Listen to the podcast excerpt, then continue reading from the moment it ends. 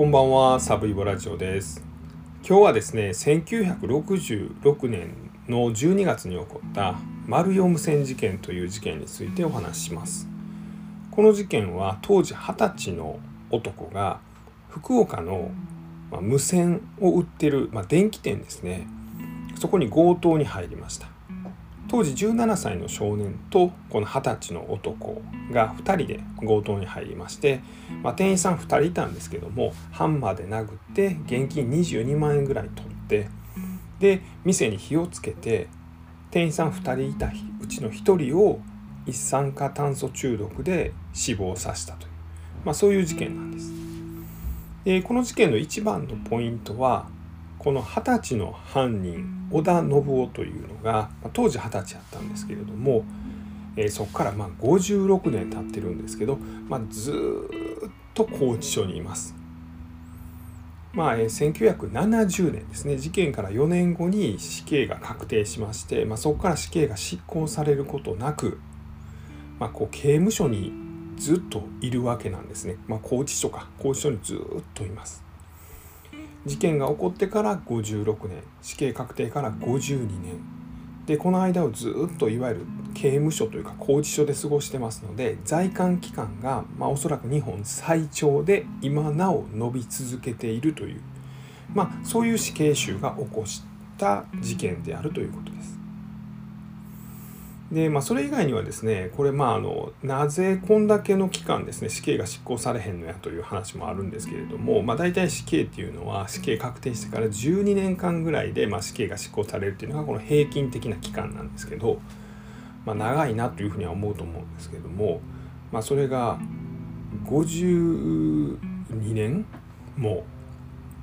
まあ、そのままなってるというのは、まあ、すごいことなんですけど、まあ、ある意味なぜ死刑が執行されないのかというのが、まあ、実はこれ再審請求というのが、まあ、今7回目が行われているところで、まあ、要はこの判決がほんまかというふうに言われているポイントがあると。まあ、さっき言っちゃうとこの織田信夫もですね強盗殺人に関しては認めてるんです。まあ、結果的には未遂になるはずなんですけれどもただ放火に関してはまあ再審で争おうとしていると。で、えー日弁連がまあそれをまあサポートしているというそんなところなんですね。えーなのでまあ今日はですね、まあ、この織田信夫ですね。ごめんなさい。織田信夫っていうのがまあどういう男なのか。で事件が実際どのようにして起こったのか。で、まあ、この再審請求で争われているこの放火があったんかなかったんか。っていうところのポイント、まあ、あとはですね56年間も拘置所で、まあ、どういう暮らしをしてんのかというところですかね、まあ、そのあたりをお話しできたらと思ってます。ではまずこの織田信夫が、まあ、どういう人生を歩んで、まあ、この事件を起こしたのかということなんですけど、えー生まれたのは山口県の宇部市というところですね。えーとほとんど九州寄りのとこですよね山口の中でも。でそこで生まれてですね、えーっと学校出てからこの丸四無線というこの事件を起こした店で働きながら専門学校に通っていました。で専門学校を出てですねこの丸四無線で、まあ、いわゆるこう正社員として採用されて仕事をしてたんですが、まあ、なかなかこう素行が悪くてですねこう店の商品を、まあ、ラジオとかを勝手に持ち出してそれを質屋に入れて換金するみたいなことをやってたんです。でこれがバレて、まあ、会社をクビになります。で、まあ、この罪で、えー少年院に2年間入りました。でそこで知り合ったのがえー後に事件を一緒に起こす少年です。で、えー少年院から出てきました。で、まあちょっとあのスピード違反みたいなこともしてですね、まあ、罰金を払わなあかん払えないとなってこの少年院で一緒になった17歳の少年と、まあ、当時20歳の小田が考えたのが、まあ、この自分がもともと働いてた店を強盗にし行こうということを考えます。事件が起こったのが1966年の12月5日なんですけどもこれなんでこのタイミングかというと、まあ、12月の10日っていうのがま大体こうボーナスの日なんですよね。でまあボーナス前には店の金庫にはまこう従業員のボーナスが入ってるはずだとでそれ額としたらなかなかのもんなんじゃないかということで、まあ、それを狙いに行くわけですね。え登山ナイフ、まあ、いわゆるナイフを持ってハンマーを持ってで、まあ、店に入っていきます当時店員さん2人いらっしゃったんですけどもいきなりハンマーでガーンって殴りつけてですね。で、まあ、もう一人にナイフを突きつけて「はいお金出せ」と言います。でまあこう電気コードで、まあ、体を結んで、まあ、店にあったおよそ22万円を奪いました。で、まあ、22万円って今の価値でいくらぐらいかというとですね、まあ、一概にはちょっと言えないんですけども、まあ、4倍から10倍ぐらいちゃうかみたいなこと言われてて、まあ、開きあるなって感じなんですけど当時の初任給ですね。これ公務員の初任給が月額2万とかぐらいなんでまあ今から言うと10倍までいかへんけどそうっすよね。200万近いぐらいの貨幣価値というかぐらいのまお金を奪ったと。で電気コードでま店員をですね2人を縛り上げて、まあ、さらにハンマーでですね、まあ、多数こう殴りつけて、まあ、重傷を負わしたと。でそこに置いてあった、まあ、冬場なんで石油ストーブがゴーッと炊かれてたんですけどそれをドカーンと足で蹴って石油ストーブがバタンって倒れてでまあ店ではいろいろ暴れてたんで紙類とかも地面にあってそれに引火して店全体が燃えた。で犯人2人ですね織田信夫と17歳の共犯者は逃げたんですけれどもでさらにこの店員2人いたうちの1人は逃げ切れたんですがもう1人が縛られて重傷のまま店で倒れてました。周りがぐおーっと燃えてる。一酸化炭素中毒で亡くなっちゃったという、まあ、そういう事件なんですね。で、まあ、警察が捜査しました。店員さん1人は逃げ切れたんで犯人どんなやつだったか覚えてるかと、まあ、刑事さんに聞かれてですね、まあ、実はまあ2年前まで働いてたあの小田っていう人に似てるんですけど、まあ、ほなそういう小田引っ張ろうかということで、まあ、織田信夫を警察が捕まえて、まあ、取り調べをしたところ、まあ、事件の関与を認めたと。でそこから裁判になりまして小田が死刑。で共犯の17歳が懲役13年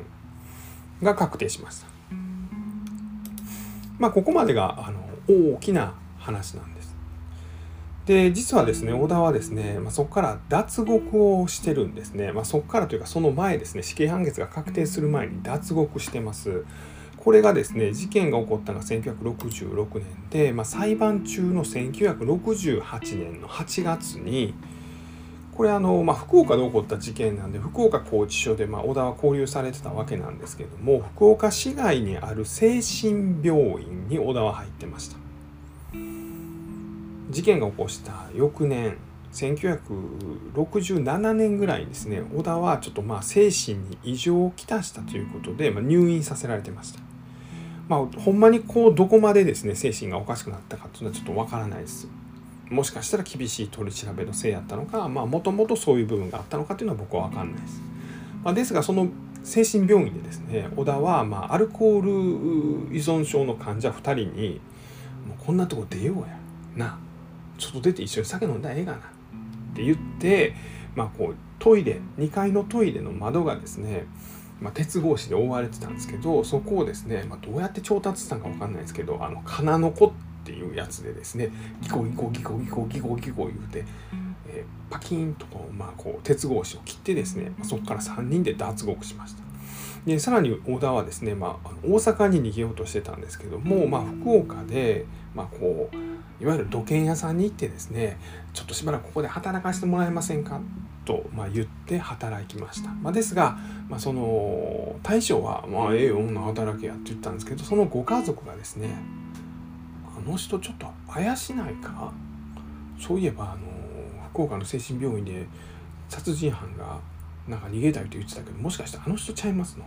みたいな話になって、まあ、警察に言って、まあ、それで逮捕されました。まあこう脱走してからまあ24時間ぐらいでも逮捕されたということで、まあ、これはまああっという間なんですけど、まあ、もしかしたらこの脱走劇がですね、まあ、死刑判決にもしかしたら影響したんじゃないかみたいなことも言われてます。で、まあ、結論を言っちゃうとですねそこからですね1970年に死刑が確定してでずっと52年間今なおずっと拘置所にいると。でこれがおそらく日本最長やということなんです。まあ何してるんかなというようなことを、まあ、皆さんも思いますよね。56年間、まあ、事件を起こしてから56年間死刑が確定してからは52年間。でそれをですね西日本新聞の森さんという記者さんが、まあ、取材して、えー、2021年の1月に記事にしてはります。で結構綺麗な字でですねこの織田信夫が、まあ、手記を書いてこの森さんという記者に、まあ、預けました、えー、そこにはですねえー、っと俳句が書かれてますねそれが「えー、極月夜生かされ生きて半世紀」えー、極月っていうのはあの極みの月と書いて極月と読むらしいんですけども、まあ、これあの12月の何ていうんですかねこう季語なんですね。まああの師走みたいなもんなんです。でまあこのなんとなく極月っていうのはこうなんかこう拘置所というか監獄から見た月みたいなのを連想させるんでまああの個人的にはうまいなと思うんですけども、まあ、この極月や生かされ生きて半世紀まあ、まさに50年を超えて、まあ、死刑確定からの日々を、まあ、読んでるということなんですね。でまあこの死刑囚というのは、まあ、実際にいつ死刑が執行されるかっていうのはまあ分からない状態なんですよね。ですがあの大晦日の日と元日かなには死刑が行われないっていうのが、まあ、通例でして、まあ、その間だけ少しこの、まあ、自分自身に今年もお疲れさんみたいな気持ちがありますと、まあ、いうようなことは言ってます。で、えー、じゃあその自分の犯した罪に関してはどういうふうに思ってるのかっていうところで言うと、まあ、この金銭欲と報復心が絡み合ってこの犯行をしてしまったというようなことを書いてます。で、えーまあ、次の世でもし被害者に遭ったなら、まあ、こう本当にまあ土下座して謝りたいと。でもし社会復帰できるとしたらこの被害者とか、まあ、自分の母親とかの、まあ、墓参りをしたいというようなことを言ってます。でまあこの金銭欲っていうのはよく分かりますよねボーナス前に。で結局そのボーナスの入ったその金庫は開かなかったんですけどもボーナス前にま強盗に及んだと。でこのじゃあ報復心ですね、ま、報復心というのはこう復讐心のことですけど、まあ、なぜ報復心があるんかっていうと、まあ、実はこう店と結構トラブってたんですよね。ま、悪いのは織田なんですよ勝手に店のもん持ち出して質屋に入れてたでも、えー、っと店の方もですね、まあ、単純に負けてるだけじゃなくて勝手に織田の部屋に行ってですね織田がローンで買った電化製品をまあこう、まあ、その何ですかね対価というか、まあ、こう持ち出してですねでそれをまああの取り上げてたとまあちょっとやり合いみたいな状況になってたと圧倒的に織田の方が悪いんですけどもみたいなこともあってこの報復心、まあ、店に対しての恨みがあったということです。でまあ50年もですね、まあ、50年以上か、あのー、52年もこう死刑囚として、まあ、過ごしてるとですね実は法律がちょっと追っつかなくなってくるんですね。でまあこの辺はまあ大した話じゃないんですけど聞き流していただいたらと思うんですがこの刑事刑事刑事確定訴訟記録法っていうま法律がありましてこれまあ死刑の判決文っていうのは確定してから100年間置いとかなきませんよと。でさらに、えー、捜査資料みたいなものは50年間置いとかなきませんよっていう法律があるんですけれども、まあ、この人も52年も交留されてますので、まあ、要はこの法律を超えてるんですね。でこれによってこう弁護団としてはですね再審請求するためにはその、えー、捜査資料みたいなのほかされたら困るっていうことで、まあ、この福岡地検に請求を出してですね、えー、再審請求審の審理に必要ということでこの当時の捜査資料を、まあ、2030年の、まあ、12月31日まで置いといてねという、まあ、そんな手続きをやったということです。ではこの再審請求みたいなものがどういうふうに行われているのかというところなんですけども争われているポイントはもう1点だけなんです。まあ、それはですね放火はしてないということなんです。えー、この小田自身もですね、まあ、自分のやったことは、まあ、あの強盗殺人であると。で、まあ、結果的にはその放火によって人が死んでるので、まあ、強盗殺人の、ま、未遂であるというふうに本人は言ってるんですね。で、まあ、被害者に対してはすごい悪いことしたっていうのは言ってるんですけどもあの放火は決してしてないというのが主張です。で、まあ、その主張によるとですね、え、当時あった、まあ、この石油ストーブですねこれをまあ織田が蹴り倒してでストーブがバコンって倒れたと。まあ、さらに織田はですねこの、えーと、石油ストーブって前に鉄格子みたいなのついてますけど、まあ、それを外して蹴り倒して、まあ、より燃えやすくしたというのが、まあ、当時の裁判の結果で放火が認められたところなんですけどもそれやってないというふうに言ってます。で弁護団の方もですね、まあ、実際同じ型の石油ストーブを持ってきてですね、まあ、蹴り倒してみる実験とかもやってます。で、まあ、この実験によると実際蹴り倒したら倒れることはでき倒る倒れるんですけどストーブは倒れちゃうと同時にですねこの灯油のケースがボコンと外れてしまうシステムになっててもし本当に蹴り倒してるんであればその瞬間は引火するかもしれないけども長く燃焼することはないと。だから蹴り倒しての放火は実はできないストーブなんだということをま主張しています。ですがですね、まあ、この弁あの弁護じゃないあの、えー、検察の方はですねもう蹴り倒したという表現でこう死刑判決は出てるけども蹴り倒したというのはこうバタリと倒れたわけじゃなく傾いたような状態で机の方にピタッてこう蹴ったからドンスーで机にコツンで机が熱くなって机が燃えた。まあ、これも蹴り倒したという表現には入るんだっていうようなことで、えー、最新石を退けたりしてます。でそこからですねまだこのなんかこう 3D のこうなんかこう、えー、と実験とかですね、まあ、いろいろデジタルを使った実験を弁護団の方はやってですね、まあ、こう結局蹴って なんか押したりしてもそれでは火をつかないということをまあ何度かこうあの再審請求でま争って今7回目の再審請求が行われているというような状態です。でこの結果がちょっとどうなるかっていうのは現状僕には分からないまあみたいなところですかね。でえっ、ー、と、まあ、日本の高齢の死刑囚というのは実は結構たくさんいてまあその高齢が理由で結構病死してるんですね。で、まあ、例えばですね2014年には92歳の死刑囚、がまあ亡くなってます。この人、まあ、事件を起こした段階でですね結構も高齢やったんですけども、まあ、こう東京拘置所で亡くなってます92歳でした。で、えっ、と、2016年には、えー、片岡という死刑囚が84歳で亡くなってますし、2015年には、えー、奥西勝という、この人は結構有名なあの名張毒ブドウ酒事件ですね。これも冤罪をかなり言われてるんですけども、この人は、獄中で89歳で亡くなってます。で袴田事件も今はまああの事件としては解決してないんですけどもこの袴田巌さんやったかな。まあまああの一応さいあの刑務所はま出てると、まあ、刑務所は拘置所はもう出てると、まあいう状態ですね。みたいなところですかね。あそうだそうだ。じゃあこの織田信夫ですね。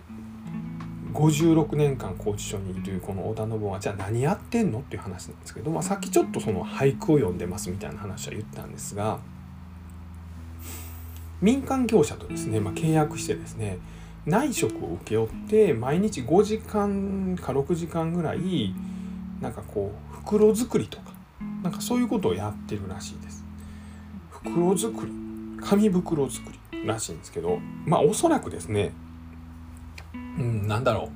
えー、ライブに行ったりとかあと何やろあの USJ の紙袋とかなんかああいうちょっとなんかあのいい紙袋をなんか作ってるみたいなんです。でそれをまあそのあの紙袋ってね結構 USJ のやつとかもそうですお土産の紙袋とかもそうですけどあのほんまはこう印刷された紙なんですよね。それをなんかこう折ってですね。でなんかパチンパチンってするやつ持ち手の部分とかを止めて出来上がり。まあそういう作業をしてるらしいんですけども、まあ、それがその時代によってモーニング娘。のライブ用の紙袋であったりとか AKB のコンサートのやつであったりとか、まあ、そういうようなあの紙袋作りで、まあ、絵柄がこうあのアイドルのものやったりするとこうあなんかこうみんなこのイベントに行ってこの紙袋を持ってなんか楽しむんやなというので間接的にこう外の世界とつながれているのがすごく楽しいと、まあ、いうようなことを自分が書いた手記に書いてるみたいです。あとはなんか週に2回なんかこうあの DVD を拘置所では見ることができて、まあ、それで映画とか、まあ、今放送されてるバラエティ番組とか、まあ、そんなんを見るのも楽しいと、まあ、いうようなことを言ってるみたいです。で、まあ、再審請求が次どういうタイミングで行われているのかわからないんですけれども、まあ、要はこの放火がもしなければですね、まあ、放火っていうのは実はもうあの殺人と同じぐらいですねほぼ同じですねぐらい罪が重たいです。まあ、以前はこの殺人の方がですねえっと最低の懲役が3年やってで放火は多分確か最低ずっと5年で、まあ、今あの殺人も5年になってるはずなんですけど、まあ、今イコールになったんですけどそれまでは放火の方が、まあ、この罪のレベルとしてはちょっと重かったぐらいっていうこともあってもしこの放火がですね冤罪となれば、まあ、おそらく最低でも最高でも無期懲役になるので、まあ、もうすでに50年入ってるんであればまあこう復帰して、まあ、あのいわゆるこうあの出所するんじゃないかというふうに言われております。まあ、ちょっとこれどうなるかというのは今後ちょっと注目だなというところですね。なところかな？はい。えー、あ、そうです。最後になんかまあ、もし、その、再審が認められて、まあ、無期懲役になって死刑から無期懲役になって、まあ、自分が出所したら、まあ、何をしたいかというところで、まあ、こうえ母親とか被害者のお墓をま巡りたいということはまあ言ってたんですけれども、まあ、それ以外にもともとこの人はあの、え専門学校に通って、ま電気的な知識があるのでその自分でそのオーディオを組み立てて、まあ、その音を聞くと、まあ、古い部品をま集めて、まあ、自分でオーディオ機器を作組み立ててでそれでまあ音楽鑑賞をするのがま夢やと、ま、いうようなことを語っているようです。まあ、こうやったことはあのとんでもないことをやったんですけれども、まあ、いわゆる日本の、まあ、法制度に比べる法制度の中で、まあ、照らし合わせてみるとですね、まあ、こうやった罪に対して、まあ、圧倒的に長い期間にわたって交流が続いている、まあ、事件というふうには言われています。えー、今日は1966年に起こった丸四無線事件と、まあ、犯人の織田信夫についてお話しさせていただきました、えー、最後まで聞いていただきましてありがとうございます。